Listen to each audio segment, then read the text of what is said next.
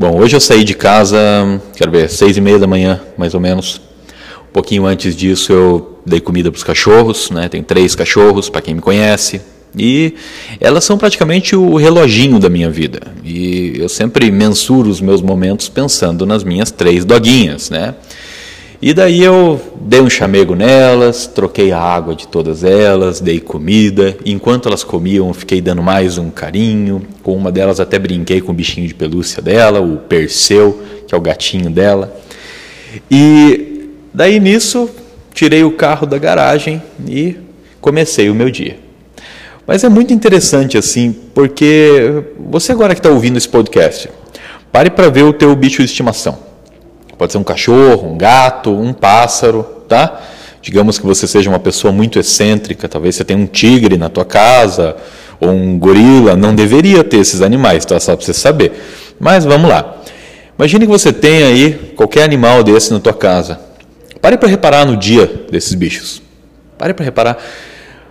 O bicho, o, qualquer bicho desses, um cachorro, um gato, um papagaio, o dia de cada um deles é monótono né, para a nossa perspectiva humana, só para deixar bem claro. É sempre um dia muito monótono, é sempre a mesma coisa.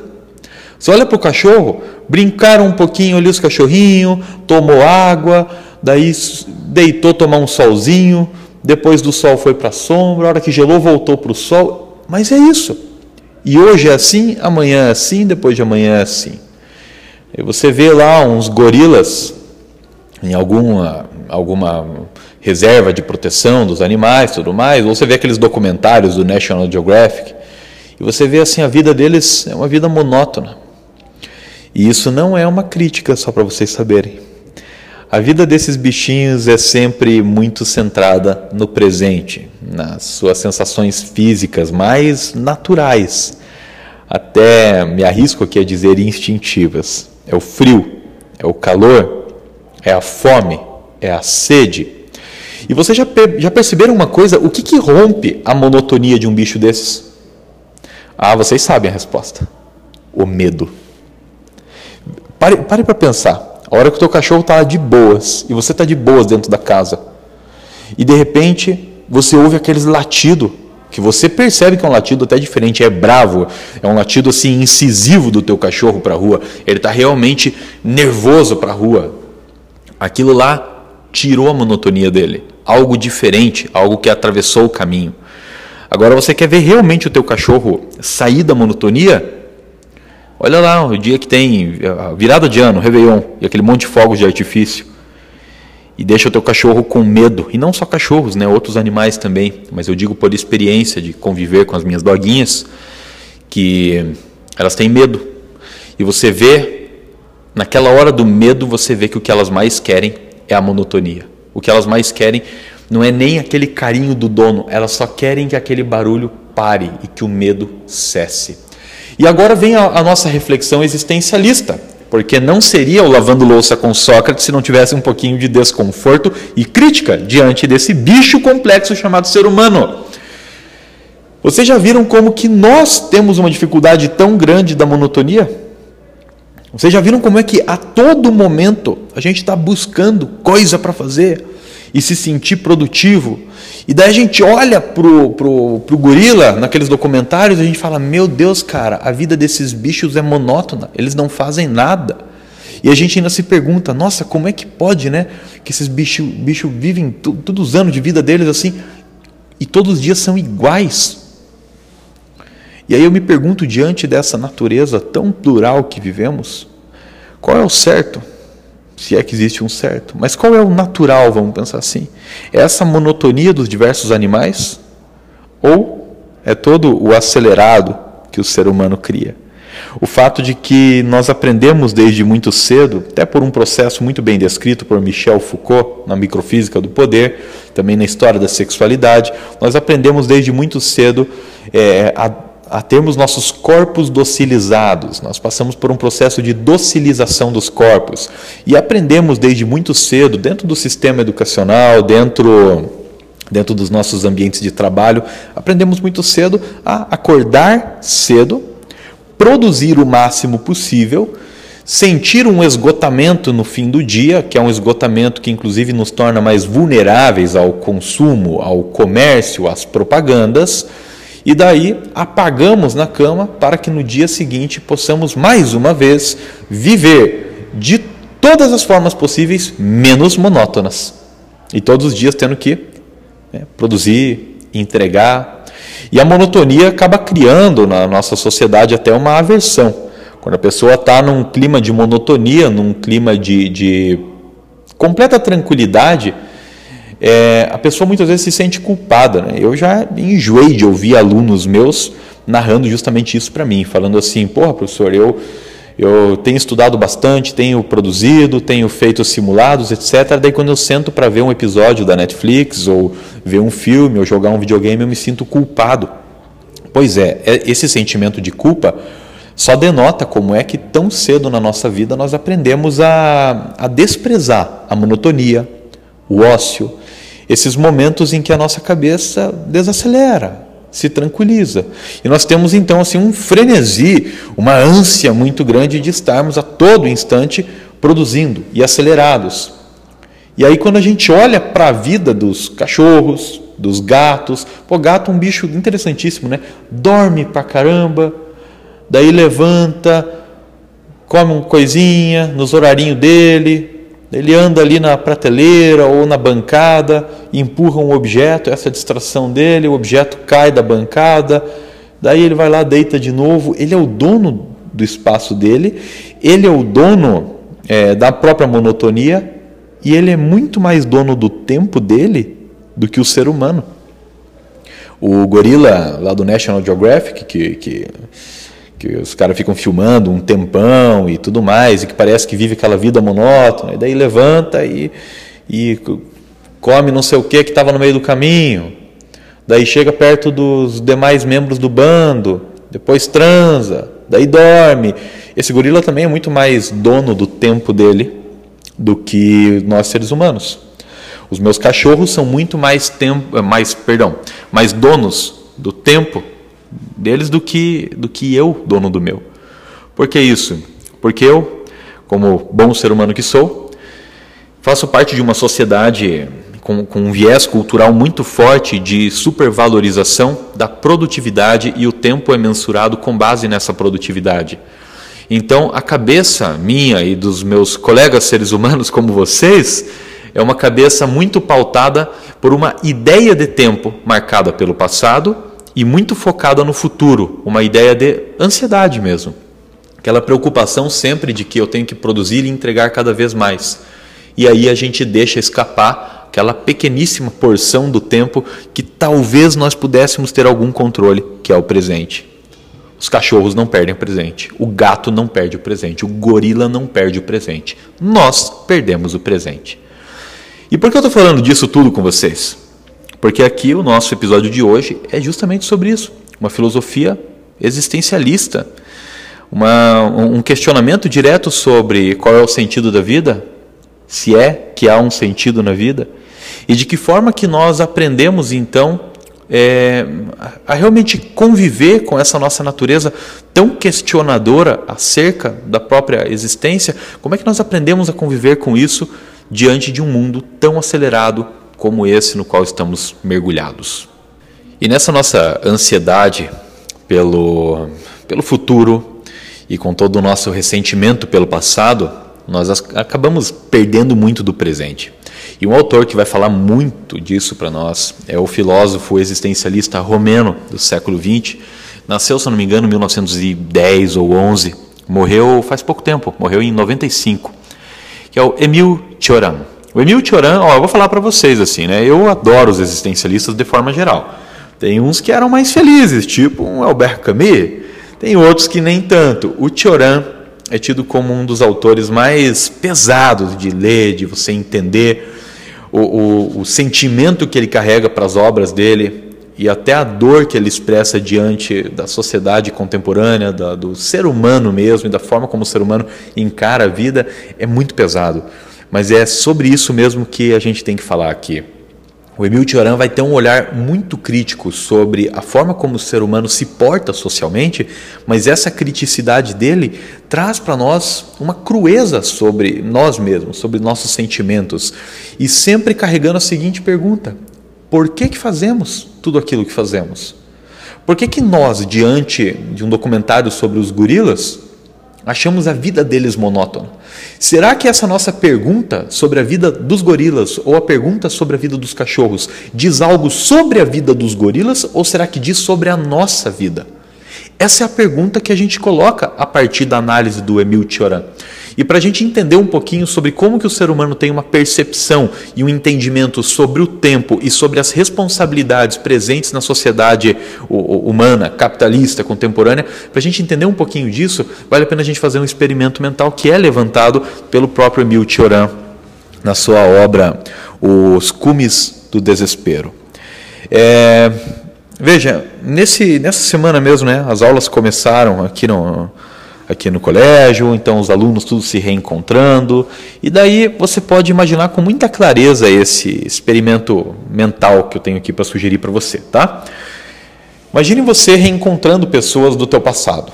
Então, você chega numa, numa festa, aqueles encontros da tua turma do ensino médio, e vai, todo mundo que estudou com você está lá, né?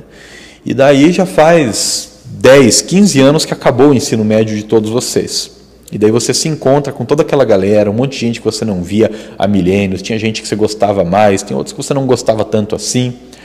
E daí você bate o olho lá e tem aquelas pessoas que, que você troca uma ideia um pouquinho e você vê que elas tiveram total sucesso na vida, seguindo aqui o termo capitalista contemporâneo de sucesso. Tá? Pessoa teve todas as melhores notas, passou no primeiro vestibular, entrou na universidade, se formou no menor tempo possível, já fez a pós-graduação disso, daquilo, já tinha um dinheiro também vindo dos pais para poder desenvolver o próprio trabalho, para poder, enfim, empreender num negócio. A pessoa só teve uma trajetória de ascensão. E daí você conversa um pouco com essa pessoa, você vê que a vida dela está ali pô, decolando super bem. Talvez você seja uma dessas pessoas. E daí você vê também aquele teu colega que não teve tanto sucesso assim. Tá? Aquela pessoa que teve dúvidas, aquela pessoa que fracassou em alguns momentos, ou que entrou numa faculdade, não gostou muito, largou, entrou para outra e fez isso, fez aquilo, abriu um negócio, não deu muito certo, daí tentou abrir outro, daí viajou para um lugar, viajou para outro, teve N experiências. O Emil Cioran faz você imaginar essas pessoas, você conhece pessoas dos mais diversos tipos.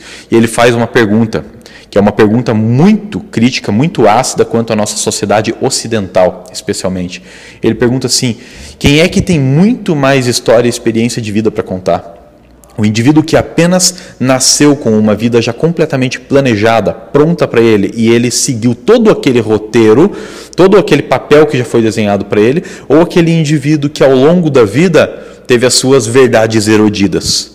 Aquele indivíduo que foi se descobrindo não nos sucessos, mas nos fracassos, aquele indivíduo que não apenas ficou ouvindo a vida inteira que ele era o melhor, mas que muitas vezes ele descobriu que talvez ele não fosse a melhor pessoa do universo. E nesse sentido ele tinha que estar sempre se redesenhando, sempre se recriando. O Emil Cioran propõe para a gente pensar num experimento desse. E ele fala assim: em qual situação que você realmente se conhece? É no momento que você está apenas tendo sucesso, apenas conquistando tudo que está ao teu redor, apenas seguindo todo aquele roteiro, aquele papel que já foi desenhado para você? Ou será que você se conhece nas tuas falhas? Ele vai falar isso. Quem é que é o indivíduo mais interessante? É aquele indivíduo que apenas teve todo um sucesso na vida, ou é aquele indivíduo que não apenas fracassou, mas lidou com os seus fracassos? Ele fala que todos nós sempre nos conhecemos em quais momentos? Nos fracassos, nas falhas, e que é isso que faz com que a gente consiga entender quem que cada um de nós eh, acaba sendo, sendo realmente né, na, na vida. Quem sou eu? São os meus fracassos que me dizem isso. Quando é que eu me conheci? É no momento que eu não passei naquela prova. É no momento que eu passei naquela prova, não gostei daquele curso e quis dar um passo para trás para fazer o curso que eu realmente gostava. Era no momento que eu, eu, eu, tive um insucesso financeiro e tive que redesenhar rotinas minhas, redesenhar práticas minhas.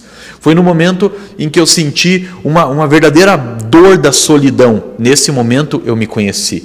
E o Emil Tioran é um, é um autor existencialista que convida a gente a olhar de uma forma natural, uma forma até enaltecedora do próprio sofrimento e do próprio fracasso, porque é nesse momento que a vida realmente se desenrola. Para o nosso bom amigo Tioran, a nossa sociedade ocidental, especialmente, com todo, todo o nosso arcabouço religioso ocidental, é uma sociedade demasiadamente otimista. Uma sociedade que te ensina desde muito cedo que o sucesso é alcançável e é só você seguir essa receita de bolo que você encontrará a felicidade. Mas você que está aí ouvindo esse podcast, independentemente da sua idade, de qual é o seu trabalho, do que, que você faz, tudo mais, você sabe que a vida não é exatamente como os filmes da Disney tentam mostrar para gente. Na verdade, na verdade, até esse foi um, um, exemplo não muito bom, porque os filmes da Disney muitas vezes tentam mostrar uma pessoa que é, fracassa, uma pessoa que fracassou muito, uma pessoa que não vive a melhor vida do universo, mas a partir daquilo ela consegue se, se descobrir, né, se conhecer. Então o exemplo ali da Disney não foi o melhor do mundo. Mas retomemos aqui o raciocínio, tá? Você sabe que a vida não é exatamente como é vendida para nós desde muito cedo. Você já teve teus desencantamentos, tuas decepções. E isso foi fundamental para que você, evidentemente, se conhecesse. Né? Ele vai falar, nos cumes do desespero, que o desespero do ser humano é, é, é o melhor caminho que uma pessoa tem para se conhecer, para entender quem ela realmente é e como é que ela consegue se portar diante da vida. Porque a vida não é um conto de fadas. A vida é marcada por situações completamente desesperadoras. E ele convida você a um olhar não otimista sobre a vida. Porque o que é o otimismo? É, que seria até o, o, o ópio do gênero humano, como diz o meu bom amigo Milan Kundera na sua obra A Brincadeira, primeiro romance desse autor maravilhoso.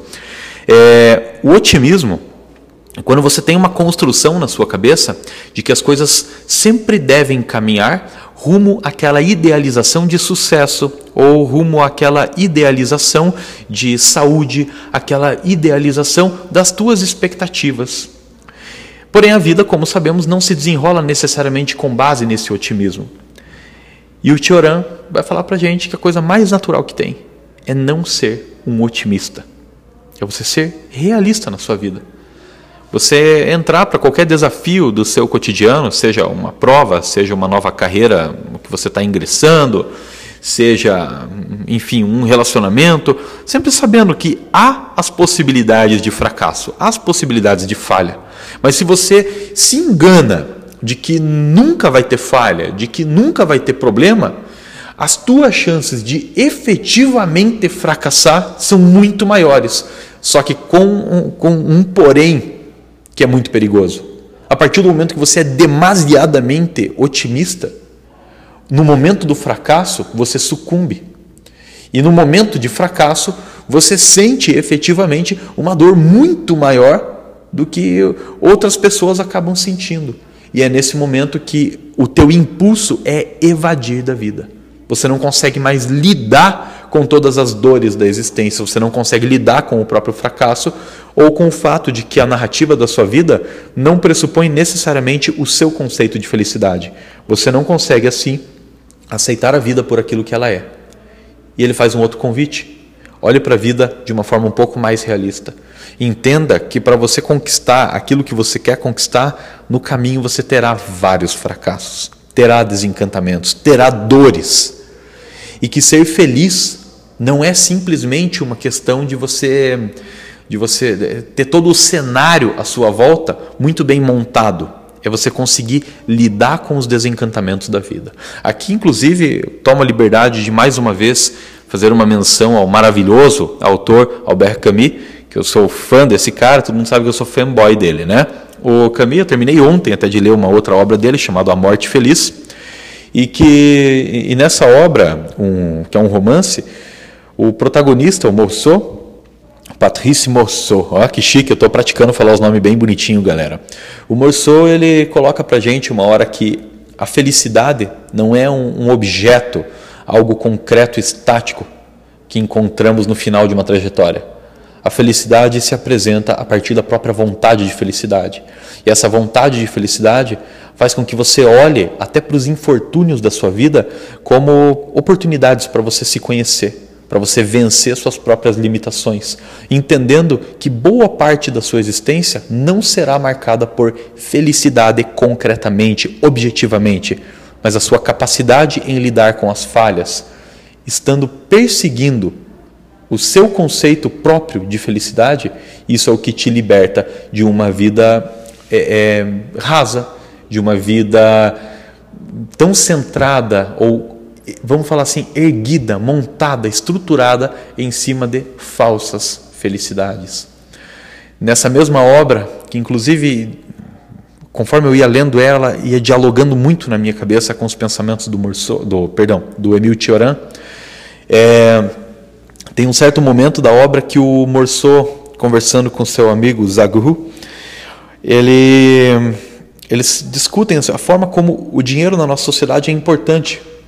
Não para comprar um objeto que o torne feliz, não para comprar a felicidade em si, mas com um pouquinho de dinheiro você consegue ter um pouco mais de tempo. Quando você tem tempo, retornamos ao início do nosso episódio, você consegue ter monotonia. E a felicidade é você conseguir viver em monotonia em muitos momentos. É você ter tempo.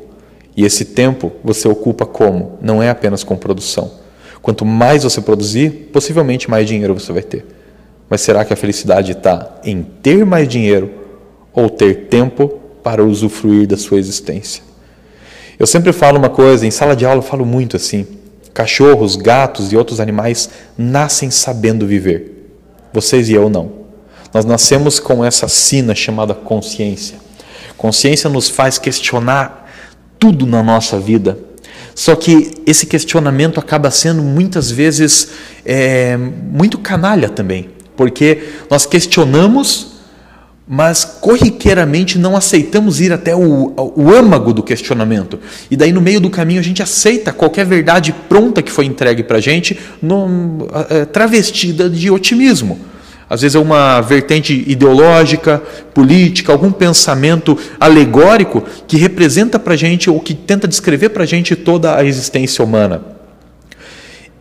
E a melhor forma que a gente tem de utilizar essa nossa consciência é justamente tentar dar um passo para trás. A gente olha para os outros animais. Eles sabem viver, eles nasceram sabendo viver. Eles não têm o problema existencial, porque eles não pensam no futuro ou no passado, eles vivem o presente. De que forma? De uma forma monótona. Ou melhor, para nós é monótona. Eles vivem cada momento. Eles vivem aquele calorzinho do sol até o calor estar excessivo. Daí eles vão para a sombra. Tomam a água quando deu a sede. Comem quando deu a fome. E a única coisa que os tira dessa monotonia é o que eles não querem, é o medo. E daí eles respondem instintivamente. O ser humano tem então esse mau hábito, que é muito denunciado pelo Tioran, de querer ter o controle de tudo. Isso é um sintoma de excessivo otimismo. Isso se apresenta em pensamentos políticos, em pensamentos religiosos. O ser humano, quando não consegue admitir a sua própria insignificância numa escala cósmica, vai acabar querendo acreditar na sua própria eternidade, Vai querer acreditar que, através de um dado comportamento, ele viverá eternamente feliz em um outro plano, de uma vertente ou outra, ideológica, espiritual. E muitas vezes, muito do presente acaba escapando desse indivíduo, por conta dessa obsessão pelo controle. A obsessão pelo controle é um otimismo. É você acreditar que, tendo controle sobre tudo, você terá então no final dessa trajetória o pote de ouro, a felicidade. Enquanto que não, o ouro estava distribuído no caminho. Será que você catou ele no meio do caminho? Será que você apreciou? Será que você deu valor aos momentos enquanto eles eram presentes? Ou será que você, escravo da própria consciência, está agora preso apenas ao seu passado? Ou melhor, também, como diria meu bom amigo Albert Camus, ressentido diante do passado. Ah, mas então, Sócrates, você está me falando que uma pessoa que tem sucessos na vida é uma pessoa desinteressante? Não, não é isso que eu estou falando. Mas olhe para a história do nosso planeta, tá? E agora me diga assim, quais são aqueles grandes nomes lembrados como grandes líderes do passado, né? Quando falam ali em história dos Estados Unidos, sempre aparece no cinema, aparece em séries nomes como Abraham Lincoln, George Washington, né? Quando você olha lá o período da, da, da crise de 29, é lembrado como um dos melhores presidentes da história dos Estados Unidos, Franklin Delano Roosevelt. Você olha para a história europeia e você vê um Napoleão Bonaparte, um Robespierre. Essas figuras que estudamos historicamente, eu posso falar isso para vocês, especialmente por eu ser historiador, é, essas figuras que estudamos historicamente como extremamente interessantes, vocês já viram um, um ponto em comum entre todas elas? Elas não são valorizadas por conta de traços pessoais seus, mas porque essas pessoas assim como qualquer outro seres humanos, quaisquer outros seres humanos, caíram em situações que fugiam completamente do seu controle. O Roosevelt, se tivesse sido presidente durante um período de total prosperidade dos Estados Unidos, talvez nem fosse lembrado. Mas ele foi presidente na época da crise de 1929. A forma como ele lidou com os fracassos históricos daquele período rendeu a ele uma memória popular. Outras figuras que vemos historicamente, elas são muito mais fruto de todo o cenário e fracassos e problemas sociais que as rodeavam do que apenas de atributos pessoais seus. Mas em que momento essas pessoas foram convidadas pela vida a conhecerem seus atributos? Na falha, no desespero, no cume do desespero, que é o nome da obra então do nosso bom amigo Emil Cioran. Esse é o pensamento que ele traz e que acredito que, ainda que esse livro já, já tenha uma certa idade e que o Tioran tenha morrido em 95, vejo a obra Nos Cumes do Desespero como uma obra atemporal. Primeiro, porque falhas, fracassos, dores, medos e imprevistos fazem parte de toda a história da humanidade. Mas, retornando ao termo otimismo, vocês e eu vivemos em uma sociedade muito discutida pelo filósofo sul-coreano Byung-Chul Han como uma sociedade de positividade. É uma sociedade que encara os problemas, encara os medos, encara os entraves sociais como algo que tem que ser completamente evitado. Né? Ele denuncia que a nossa sociedade atual é uma sociedade da positividade, é uma sociedade de abundância de recursos, é uma sociedade em que todo mundo está muito acostumado à facilidade.